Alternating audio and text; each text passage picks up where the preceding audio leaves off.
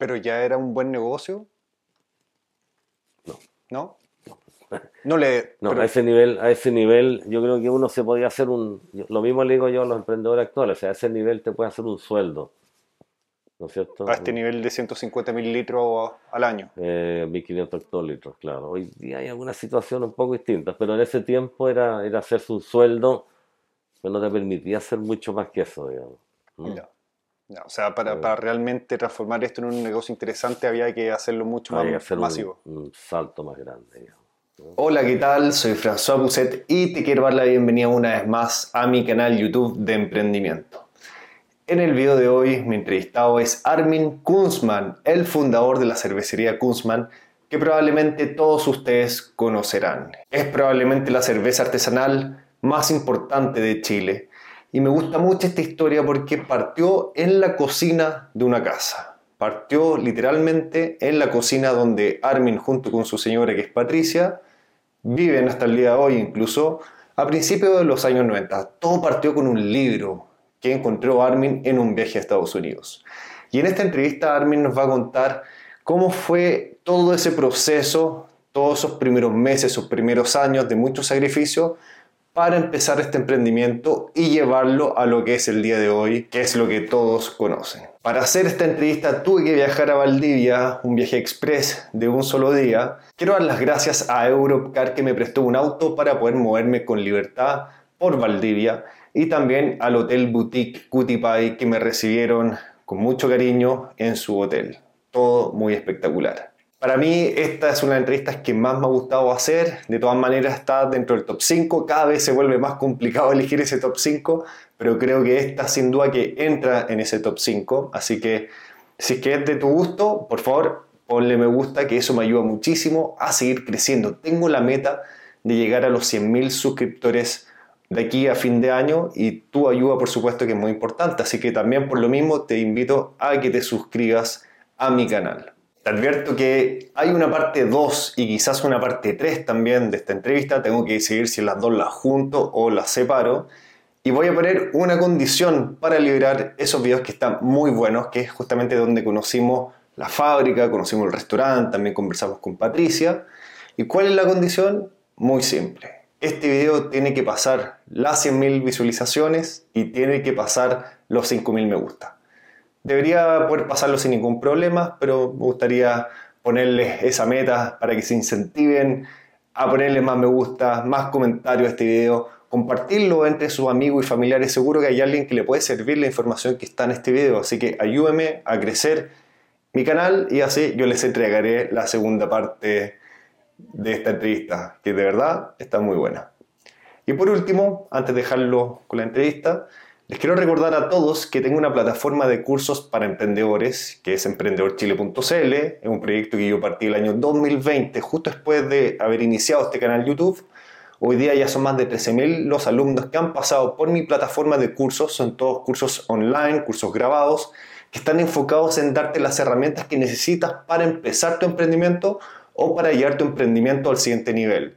Hay cursos, por ejemplo, de importaciones, de cómo crear tu empresa, marketing digital y mucho más. Así que te dejo invitado a que conozcas esos cursos en www.emprendedorchile.cl.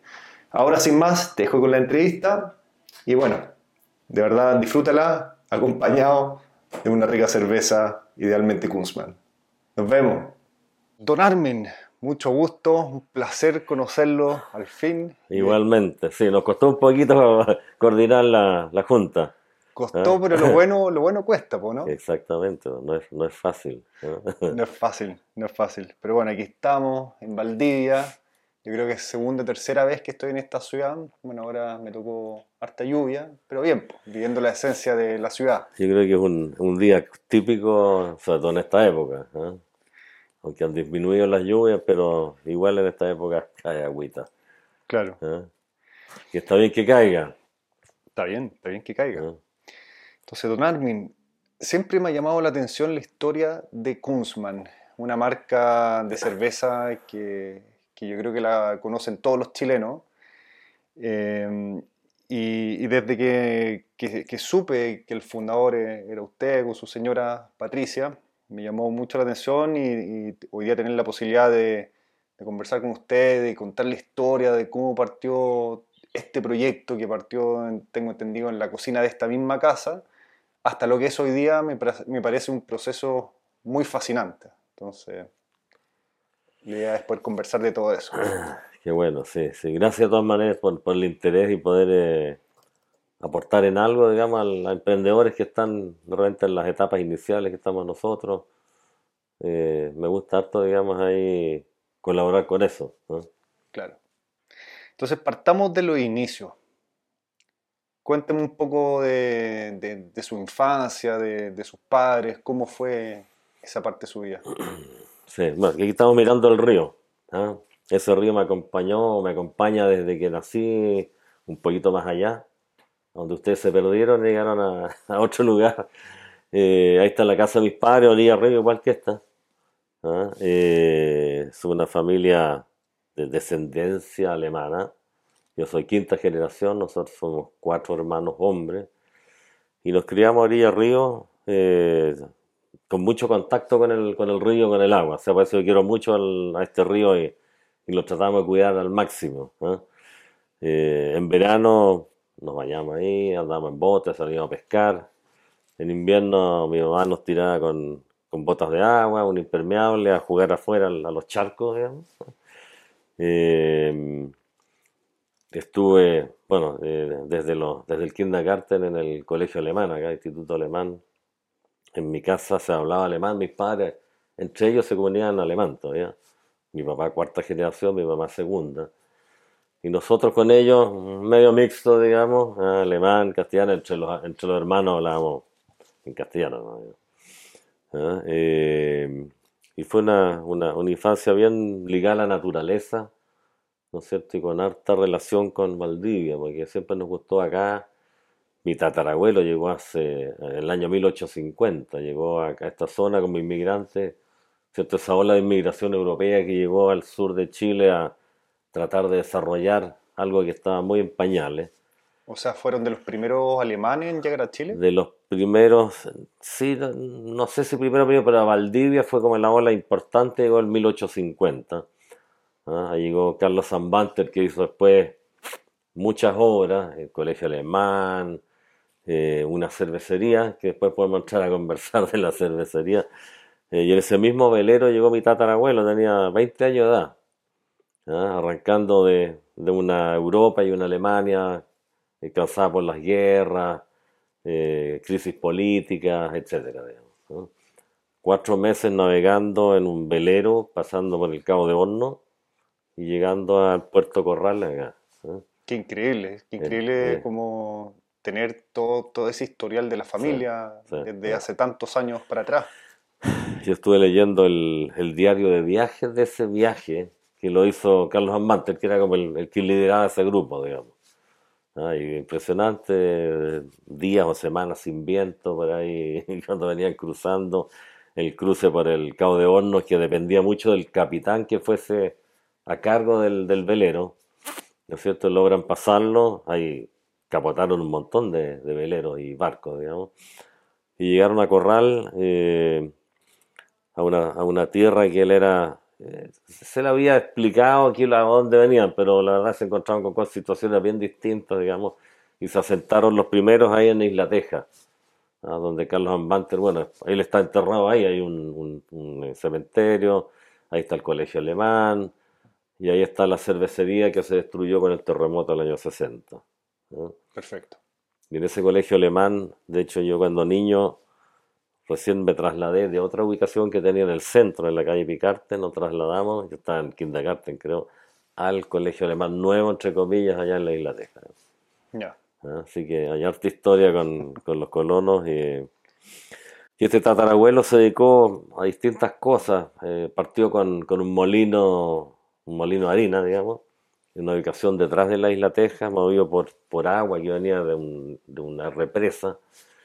Y eso le duró unos par de, par de años, hasta que un invierno que eran bastante más crudos que los que tenemos hoy día, destruyó la represa y arrasó con el molino y todo, se fue a las pailas, digamos. Y se trasladó y compró un sector aquí muy cerca, donde estaba la casa de mis padres, hacia atrás, y donde después se instaló con otro molino. Perfecto. Ya, ese molino Collico, que se llama Molino Kunzman, eh, es la empresa familiar más antigua de Chile en manos de la misma familia.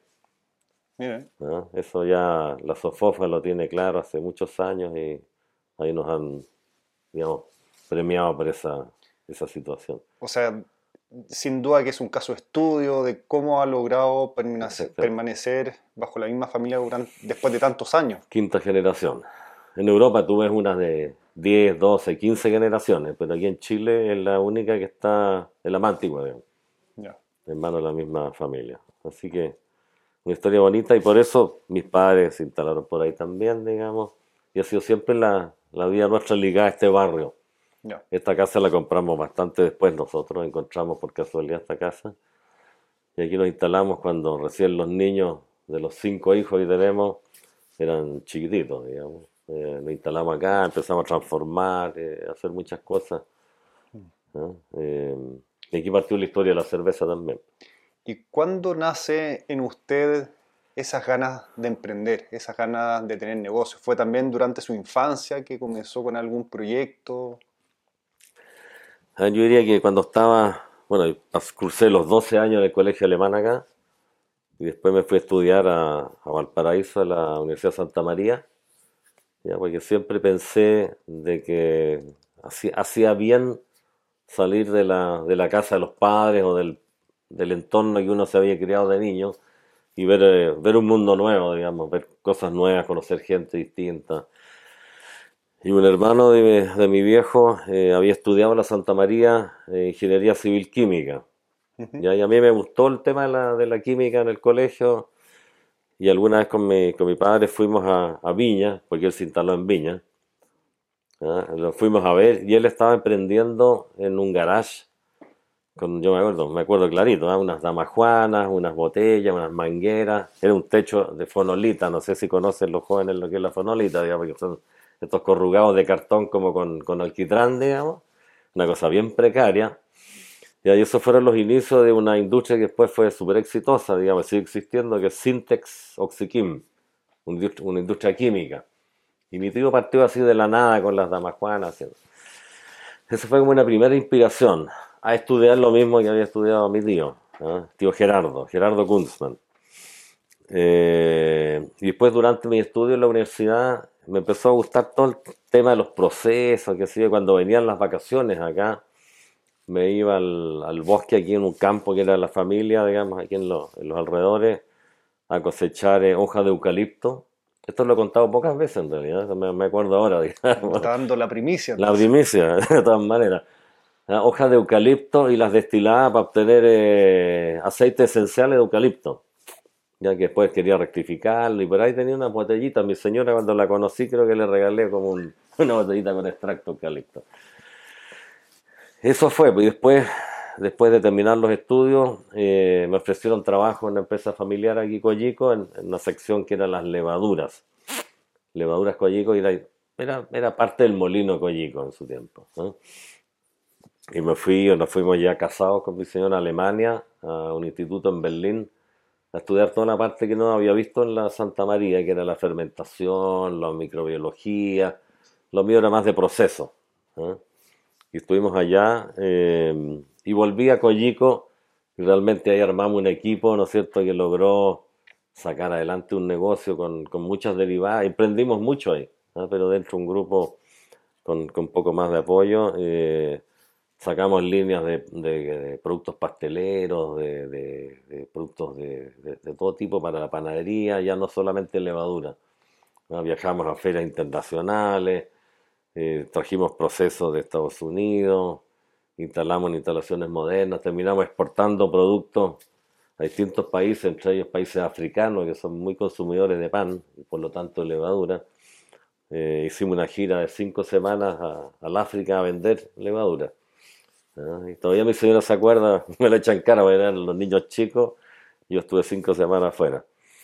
¿Mm? Eh, y diría que esos fueron como los primeros, primeros eh, emprendimientos que hicimos en, este equipo que armamos ahí. Y mientras estaba en eso, digamos, eh, tuve esa, esa casualidad y siempre pensé de que el tema de la cerveza en Valdivia, que se había muerto, se había destruido con el terremoto, porque esa destruyó esta cervecería, esta ciudad Manter, ¿no es cierto? La, tiró por el suelo. Y mis, mis padres con sus amigos, yo le escuchaba cuando niño, este es un tema que habría que retomarlo. Mira, hay unos alemanes interesados en venir, en asociarse, en hacer algo, pero nunca resultó nada. ¿Ya? Eh, por casualidad, conocí una persona descendiente alemana hace no mucho tiempo. Me dijo, mi papá fue el, el gestor de ese proyecto de traer alemanes a Valdivia para que se asociaran con los valdivianos y re, reiniciara el tema de la cerveza. ¿Ya? Un señor Hagemann, don Walter Hagemann. Y me mandó un recorte diario en que dice exactamente lo que pasó en ese tiempo. Y parece que los valdivianos no, no, lograron juntar el capital o no lograron organizarse para juntarse con estos fondos alemanes que venían a retomar la tradición cervecera aquí en Valdivia, porque habían identificado a Valdivia como un lugar muy apto y bueno para hacer cerveza, básicamente por el tema del agua, digamos. ¿Ya? Eh, bueno, por mi lado, qué bueno que no lo hicieron, si no, quién sabe, no existiríamos como, como cervecería Kunzmann. ¿eh? Entonces, eso, eso, eso lo tenía dando vuelta siempre, eh, los alemanes, que esto, Valdivia, la cerveza, la tradición, un emprendimiento, unido a mis estudios en, en la Santa María, cierto proceso, los estudios en, eh, en, Alemania, fermentación, son procesos, el hacer levadura es muy parecido a hacer cerveza, ¿ya? son fermentaciones que van en caminos distintos, ¿no? Y, y en un viaje que estuve en Estados Unidos por el tema levadura, Ahí tuve la, la, casualidad de juntarme con un técnico que nosotros teníamos una, una, asesoría técnica de Estados Unidos, de una empresa grande de levadura, se llama Red Star. ¿ya? Eh, entonces viajábamos con frecuencia, yo venía para acá. Y en uno de esos viajes, el, este amigo se llama Joe, me dice, acompáñame, yo estoy haciendo vino en casa. ¿Ah? Acompáñame a una tienda, tengo que comprar unos insumos, unas cositas que sean. Entonces fuimos a la tienda y, no sé, para que sea algo de, de vinos y aquí hacíamos home brewer. Dije, home brewer es cervecero casero. Ya, juntémonos afuera, yo me meto acá a ver qué es lo que pasa, digamos. Y entro ahí y encuentro un libro, entre varias cosas, digamos, que decía cómo hacer cerveza casera. ¿Ya? Y ahí me hizo el, el link, el clic con esta tradición valdiviana que hay que retomarla, con mis conocimientos ya adquiridos en Alemania, con estas ganas de hacer algo, digamos, ¿ya? porque me estaba como madurando en, en, esta empresa familiar que es de la familia ampliada, ¿no es cierto? De mucha, mucha, muchos parientes, digamos, en el, en el negocio, y buscando un poquito una independencia. Entonces dije, voy a hallar el libro, voy a un poco lúpulo, unas par de cositas para poner unas damajuanas, así como había hecho mi tío en, en Viña con su industria química. Y voy a probar si sale realmente cerveza con sabor a cerveza. Eh, y si es así, veo cómo sigo y si no, chao y me dedico a, a la pesca con mosca o alguna cosa, digamos, ¿no? distinta, un hobby, como hobby. O sea, cuando compró el libro siempre fue con la intención de que eventualmente esto podría transformarse en un emprendimiento. Que podría transformarse en algo más, exactamente. Sí, ¿Recuerden sí. qué año fue esto y cuántos años tenía? Esto fue alrededor del año 87, 88. O sea, yo tenía 35, 36 años. Sí. 35, 36 35, años. 36, claro. Eh, y bueno, y, y, lo traje y esta, no sé, pues la molienda del grano la hacíamos con estos molinillos donde molían en el, en el campo, molían el café, ¿no es cierto? La harina tostada, hacían estas cositas que se afirman en la mesa, empieza a moler. Me compré dos, pues tenía que hacer cantidades importantes de molienda. Eh, y empezamos a hacer los ensayos aquí en la casa. ¿eh? con todo lo que aprendió en este libro. Con todo lo que aprendí en el libro. El libro era de un señor Charlie Papazian, que después fue el presidente en Estados Unidos de toda la asociación de microcerveceros. Estados Unidos se generó un movimiento en los años 70, no, 70 y tanto, casi en los 80.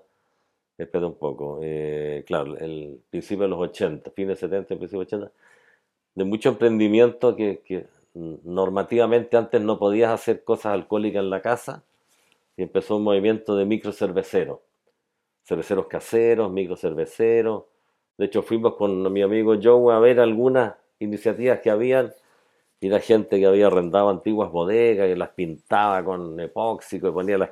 A mí me fascinaba esa cuestión, o sea, ver cómo podías con pocos elementos hacer algo y que, lograra llegar a un producto, digamos. Y este, y este señor Papeisian, autor de este libro, eh, después fue presidente de todos estos microcerveceros, digamos, por muchos años. ¿Ah? Eh, una persona súper conocida que después nos hicimos amigos ahí. Después te cuento la otra parte de la historia para no, para no desviarnos del libro, digamos. Pero ese libro eh, explicaba muy bien cómo hacer cerveza casera.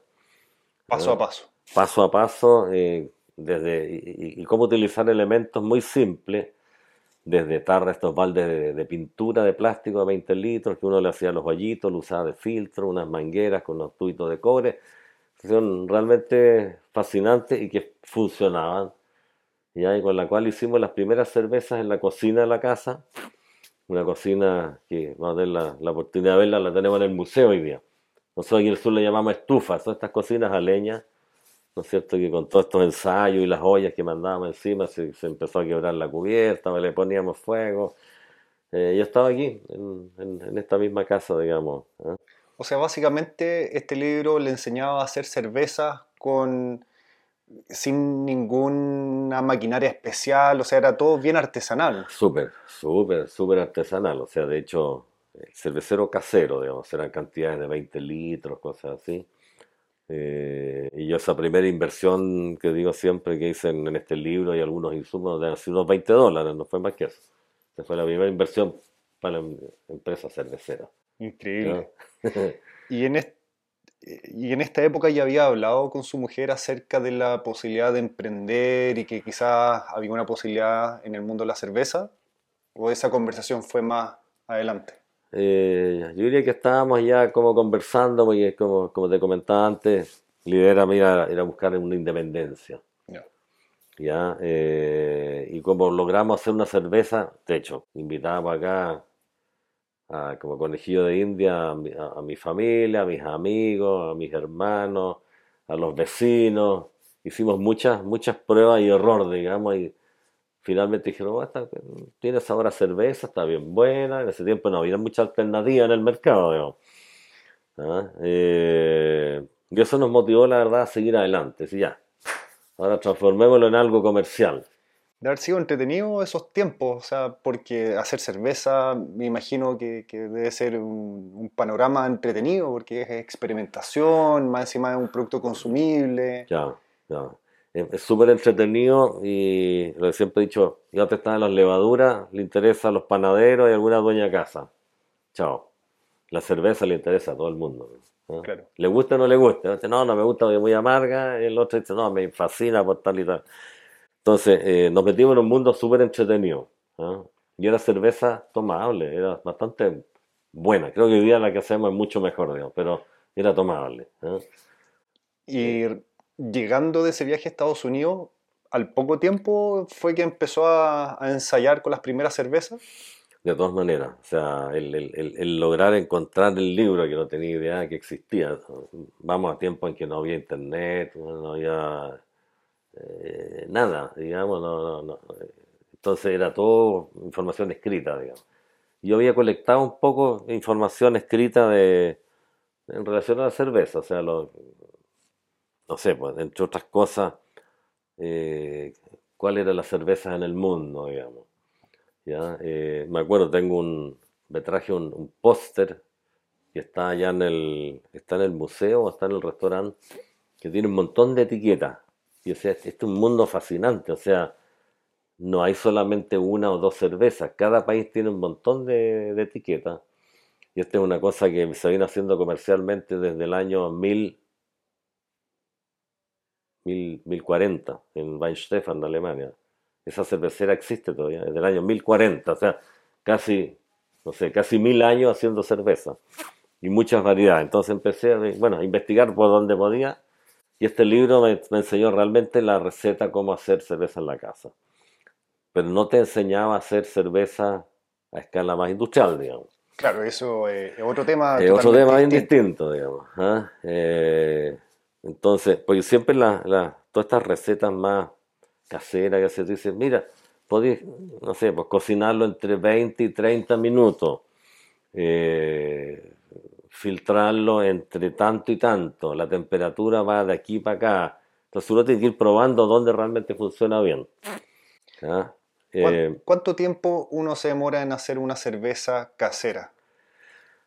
A ver, el, tú tienes que estar un día completo de cabeza haciendo el cocimiento, la filtración y para llevarlo a madurar, a fermentar. ¿ya? Y después tienes que esperar por lo menos tres semanas que fermente. Ah, ya. O sea, yo siempre digo en redondo es un mes hasta que, que empieza a hacerla y la tomas. Perfecto. Eh, donde la pega grande está el primer día, los primeros dos días que tienes que moler, cocinar, eh, filtrar, eh, etcétera, etcétera. Y bueno, preocuparte de la parte sanitaria que tiene que estar impecable. Oye, es un gran error de muchos cuando partieron que no, no, tenían buena asepsia, bueno, así, se les contaminaba la cerveza y salía mala. Ya. al final lo hacen dos, tres veces, sale mala y se aburren, no siguen. O sea, los primeros dos, dos días donde está la mayor parte del trabajo y después el resto del tiempo es esperar. Esperar. Esperar. Esperar, claro.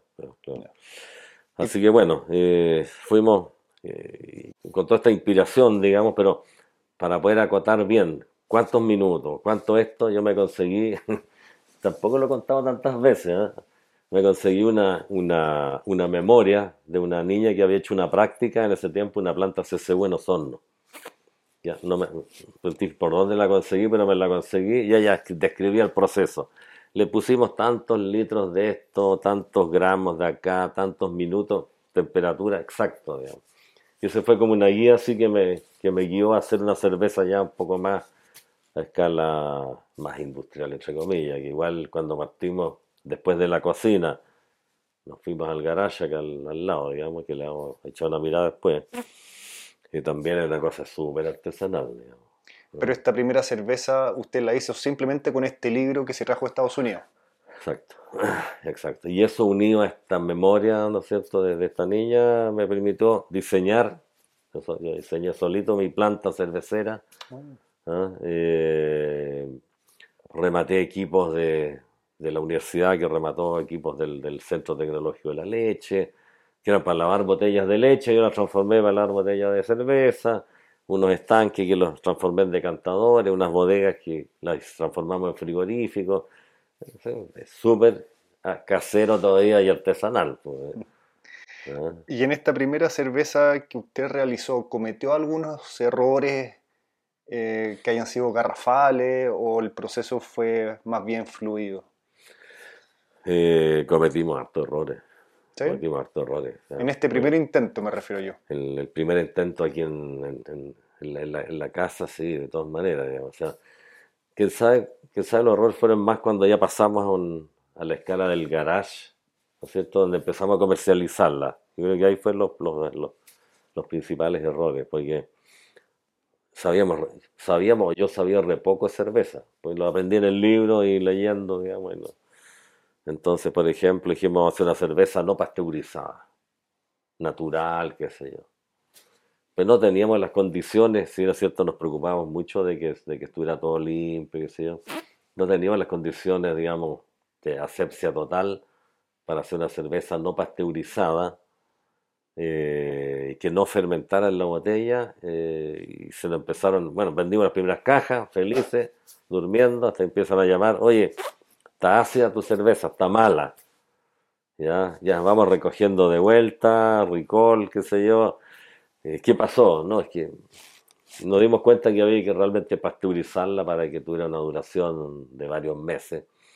Y inventamos un pasteurizador que era un estanque donde metíamos las, unas cajas plásticas con botella, calentábamos y como era un proceso súper poco controlado, se nos reventaba la mitad de las botellas.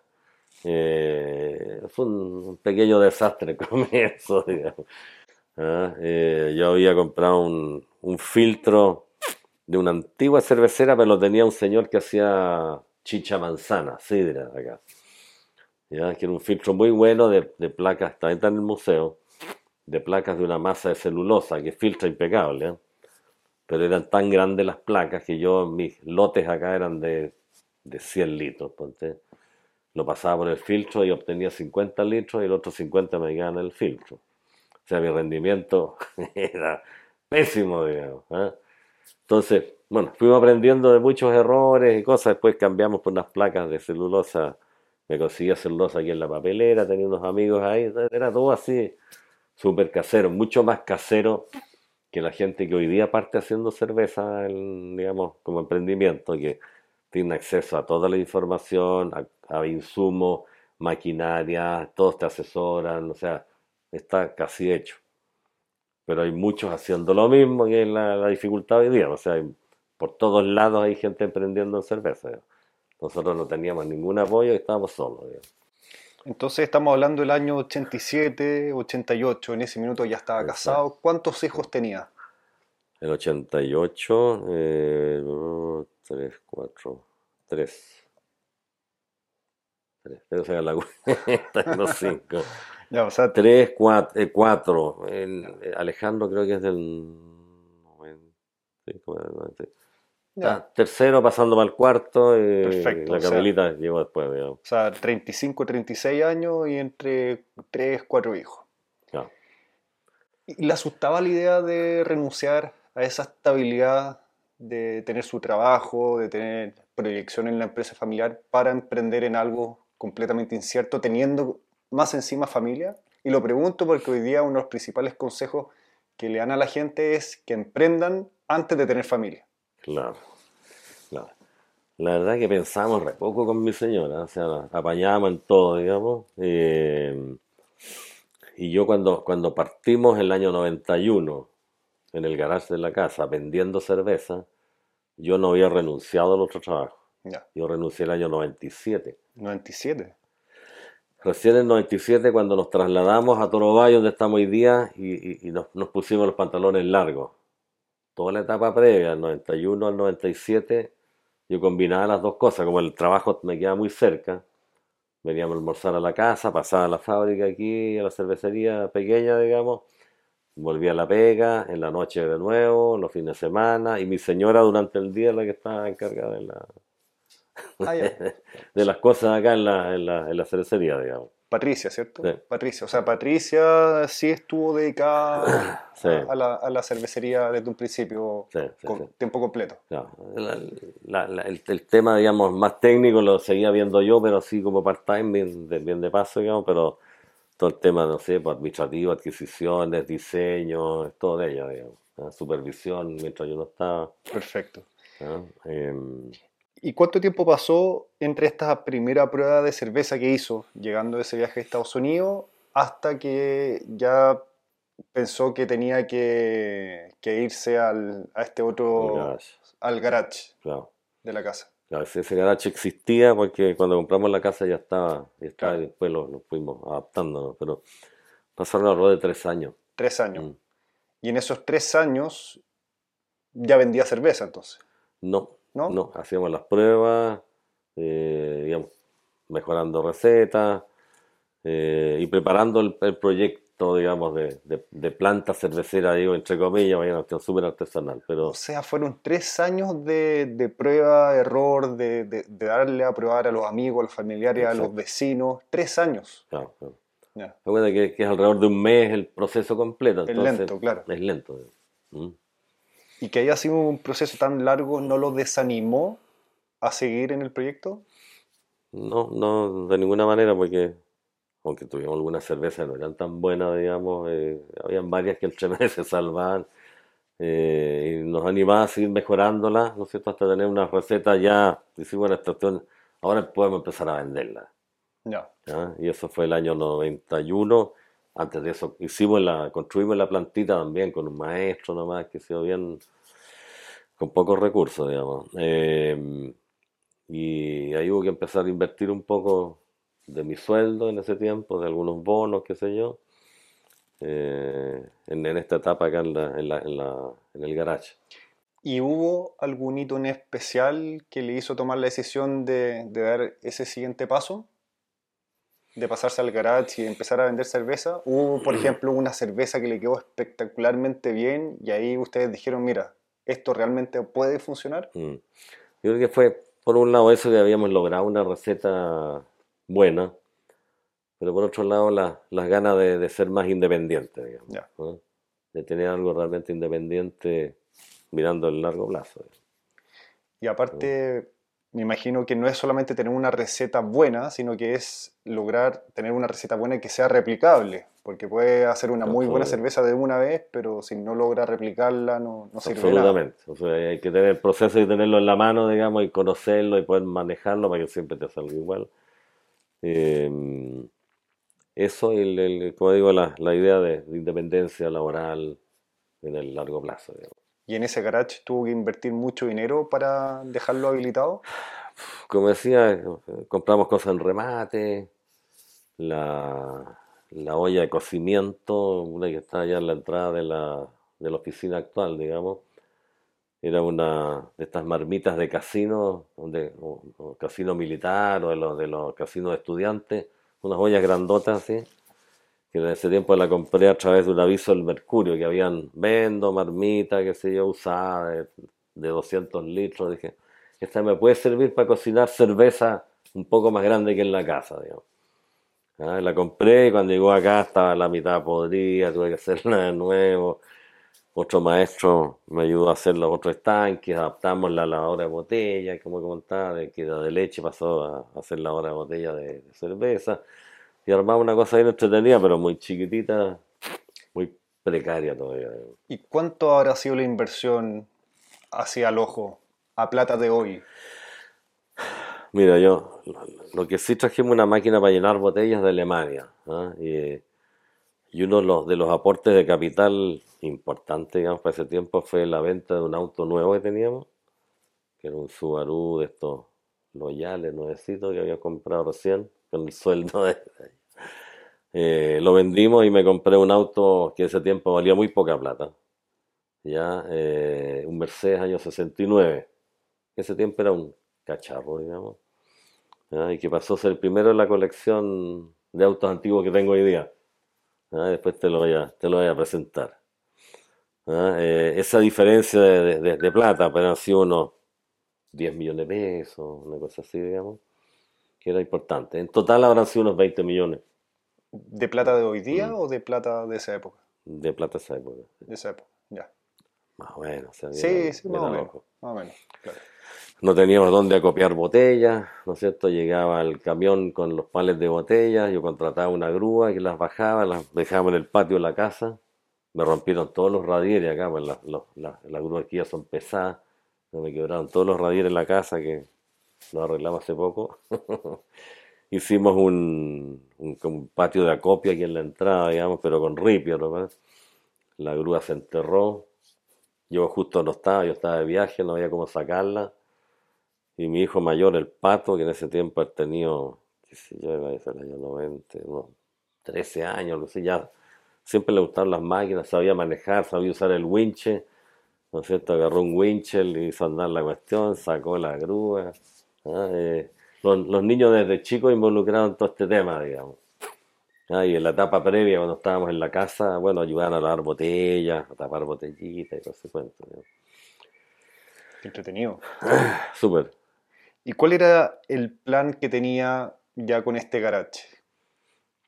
En ese tiempo la, la ambición, digamos, la, o el sueño era tener una cervecera que vendiera cerveza artesanal en la zona en la zona de Valdivia. Mm, eh, una proyección, normalmente pensábamos, no sé, por la zona sur, Concepción, Puerto Montt, que podría ser interesante, eh, pero empezó a crecer súper rápido y eso tenía una distribución muy artesanal también, casera, no sé, pues en, eh, en, Puerto Montt era una dueña casa, en Lozón era un profesor que los fines de semana, en vez de, ya no tenía clases, salía a vender cerveza. En Viña partió mi suegro, que había sido vendedor y estaba jubilado. El otro era por pedidos así nomás. Eh, una cosa muy... Pero creció, creció muy rápido, del 91 al 97. ¿ya? Eh, lo que nos llevó a pensar, bueno, Ah, y ya el, el Jumbo, la, algún familiar de Sir Paulman había estado en la zona, había visto que había una cerveza local. y nos contactaron allá un comprador de Jumbo, nos dijo, nos interesa su cerveza. Para nosotros era, imagínate, o sea, venderla al Jumbo desde acá, desde la casa, eh, era un tremendo salto, digamos. Y nos llegaron los pedidos, que eran varias cajas, ¿no es cierto? Eh, no sé, 20 pues, cajas, cosas así, que nosotros era mucho ya. Y la mandamos por bus a Santiago, mi señora con la guagua, la Camila y la chidita en brazo haciendo la, la guía, la factura manual, por supuesto, digamos, y empezamos a tener demanda más allá de lo que éramos capaces de, producir en buena forma acá.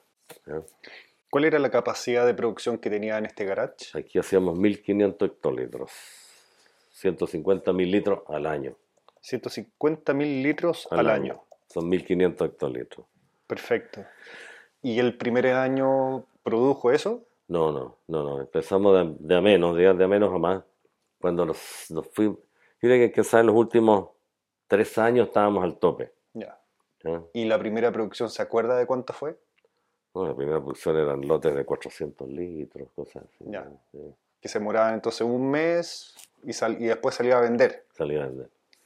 la, la, primera venta, perdón, fue un día 13 de septiembre del año 91 en que salimos, yo le las primeras se las vendí a algunos colegas de la oficina donde estaba trabajando yo, y tenemos la boleta 1 todavía con Juan Carlos Poblete, que me compró la, la, somos amigos, digamos, de siempre, así que él siempre me dice, soy la boleta 1, eh, y a otros colegas más, digamos, eh, pintamos un furgoncito, las primeras las vendimos en el auto, digamos, salimos con mi señora, nosotros conocíamos muchos restaurantes acá, el Selecta que ya no existe, New Orleans que todavía existe, que éramos conocidos amigos los dueños, les fuimos a vender de a una cajita, dos cajitas.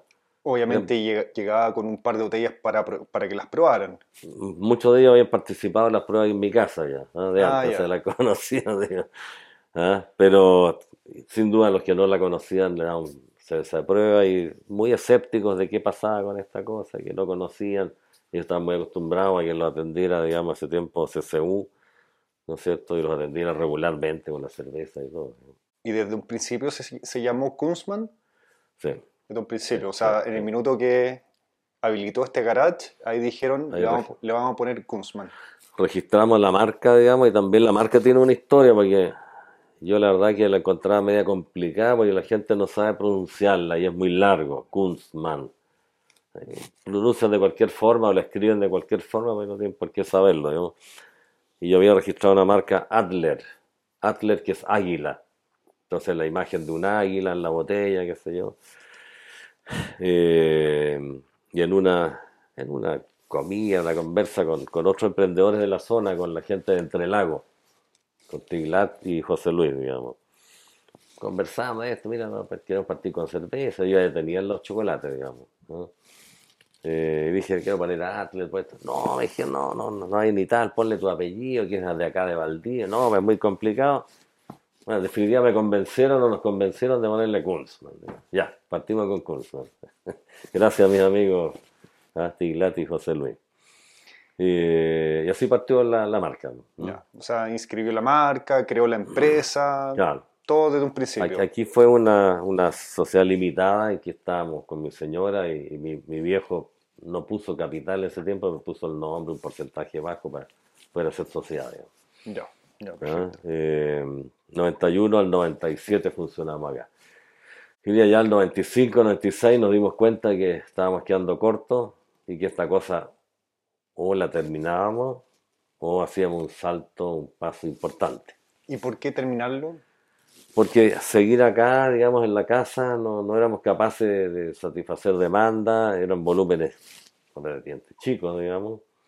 ¿Ah? Eh, no podíamos garantizar un, una, una, continuidad, digamos, y una calidad como eso nos, gustaría haber tenido en ese tiempo. Para poder abastecer la demanda que tenía. La demanda más lejos, digamos, ya de forma regular a los supermercados, que sí. Entonces, o paramos esta cuestión acá porque y, está, además estábamos reventando ahí al lado, o sea, tuvimos construir un muro entre la casa y el, garage, eh, ampliar unas bodegas para allá atrás, pues, metimos el estanque en el patio, ya no habían roto todo el radier de la casa con la grúa horquilla, o sea, en la operación aquí no da para más, digamos. Pero ya era un buen negocio. ¿No? No le. No, a ese nivel, a ese nivel, yo creo que uno se podía hacer un. Lo mismo le digo yo a los emprendedores actuales, o sea, a ese nivel te puede hacer un sueldo. ¿No es cierto? A este nivel de 150 mil litros al año. Eh, 1500 hectolitros, claro. Hoy día hay algunas situaciones un poco distintas, pero en ese tiempo era, era hacerse un sueldo que no te permitía hacer mucho más que eso, digamos. ¿Mm? Ya. Ya, O sea, para, para realmente transformar esto en un negocio interesante había que hacerlo mucho Había más hacer un- masivo. Un, salto más grande, digamos. ¿no? Y ahí donde nos fuimos, bueno, dijimos, bueno, ¿qué es lo que hacemos? Eh, ya, no, no la cerremos, sino que demos el salto. Y ahí ese salto empezó a, como a, a cranearse en el 95, el año 96, porque partimos allá en el 97 eh, y transformamos primero la sociedad limitada en una sociedad anónima. ¿ya? Y emitimos acciones y teníamos intención de, de incorporar socios locales, había, conocíamos gente, tenía Lucas, qué sé yo. Eh, ya ya en, en el viaje, en un viaje a Canadá para ver unos equipos nuevos que íbamos a instalar allá en la, en la planta nueva, la, la decisión fue, no, eh, hablemos primero con los familiares. Yo nunca había querido molestar a los familiares. Y le preguntaba a mi papá, dijo, ya, de todas maneras yo acompaño el proceso. Llamé a mi tío Gerardo, este ejemplo de, de viña, digamos que ese tiempo ya había vendido la- su empresa química. Entonces tenía recursos disponibles. Me dijo, de todas maneras, ven, pero tráeme el proyecto. Yo proyecto tenía acá, no, no tenía nada escrito. Y me mandé un proyecto así escrito a máquina ese tiempo, digamos, de unas 10, 15 hojas que resumía lo que quería hacer. Se llamaba proyecto 15.000 hectolitros, o sea, multiplicar por 10 lo que teníamos acá. Pero ahí lo tengo guardado. Eh, ya le dije, yo te iré a ver y te llevo el proyecto, te lo explico, qué sé yo. Y en el paso hacia, hacia Viña me alojé en Santiago en la casa del otro tío. Mi, mi papá eran varios hermanos, digamos, pero estos dos, digamos, el tío Gerardo, tío Germán era mi padrino. Me alojé en la casa de él, le conté a lo que vivía, mm, me dijo, bueno, va donde tío. Sí, le dije, voy a explicar este proyecto. Bueno, dije, no has pensado en mí.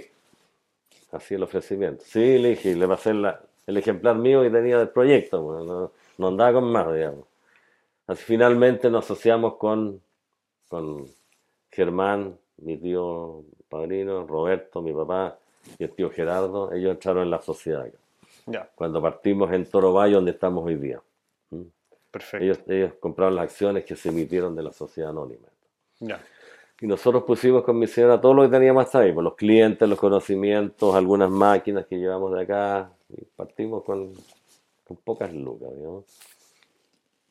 Eh, Y ahí, ¿cómo lo hicieron con los porcentajes? ¿Fue como mitad y mitad? o- Uf, en ese tiempo, cuando partimos, mira, había, es que había, había un, había un hecho anterior, digamos, porque nosotros estábamos participando en una fábrica de licores aquí en Valdivia, con, con minoría, ¿ya? Eh, que son los licores Ferenberg, licores dulces, eran, fueron muy conocidos, digamos, y ahí nos asociamos con la Viña Santa Carolina. ¿ya? Y en algún minuto quisimos integrar lo poco que teníamos de cerveza acá en la casa a los licores y asociarnos con la Viña Santa Carolina. Entonces ahí se valorizó, en ese proceso se valorizó cuánto podía costar este emprendimiento. ¿Ya? Eh, y ese mismo valor usé cuando me asocié con mis familiares. Porque en algún minuto dijimos, no, no, no son nuestros socios ideales, una empresa grande, como la Viña Santa Carolina, eh, mejor vámonos con los familiares. Eh, y esa valorización salió de ahí. Perfecto. Ahora, ¿cómo quedamos originalmente en los porcentajes? Debe haber sido más o menos mitad, mitad, digamos. ¿no? Eh, no me acuerdo exactamente el porcentaje. O sea, en el año 91 fue cuando junto con Patricia, su mujer, salieron en su auto, restaurante por restaurante, a vender la cerveza, sí, ¿cierto? sí. Entonces, todos estos primeros años era esta misma lógica, digamos, de, de venta. Eh, no, ahí, ahí empezamos, contratamos un vendedor part-time, Ese fue el primer empleado de la primer empresa. empleado. claro, Teníamos, eh, un- teníamos algunos empleados que nos ayudaban a etiquetar acá, En la el señora, eh, teníamos un empleado que ya era antiguo, que había trabajado con mi señora en un emprendimiento que ella tenía de conejos angora. ¿ah? Crianza de conejos angora y José era el que, que ayudaba con, con, todo el tema de los conejos. Y cuando se terminó, justo yo estaba partiendo acá de haber sido el año 89, 90 por ahí. Eh, y le preguntamos a José si tenía interés en acompañarnos en el proceso de, empezar a hacer ensayos en la plantita acá en el garage. Y ahí se vino José para acá. Y entonces teníamos a José, teníamos dos señoras que nos ayudaban con las etiquetas y otros procesos.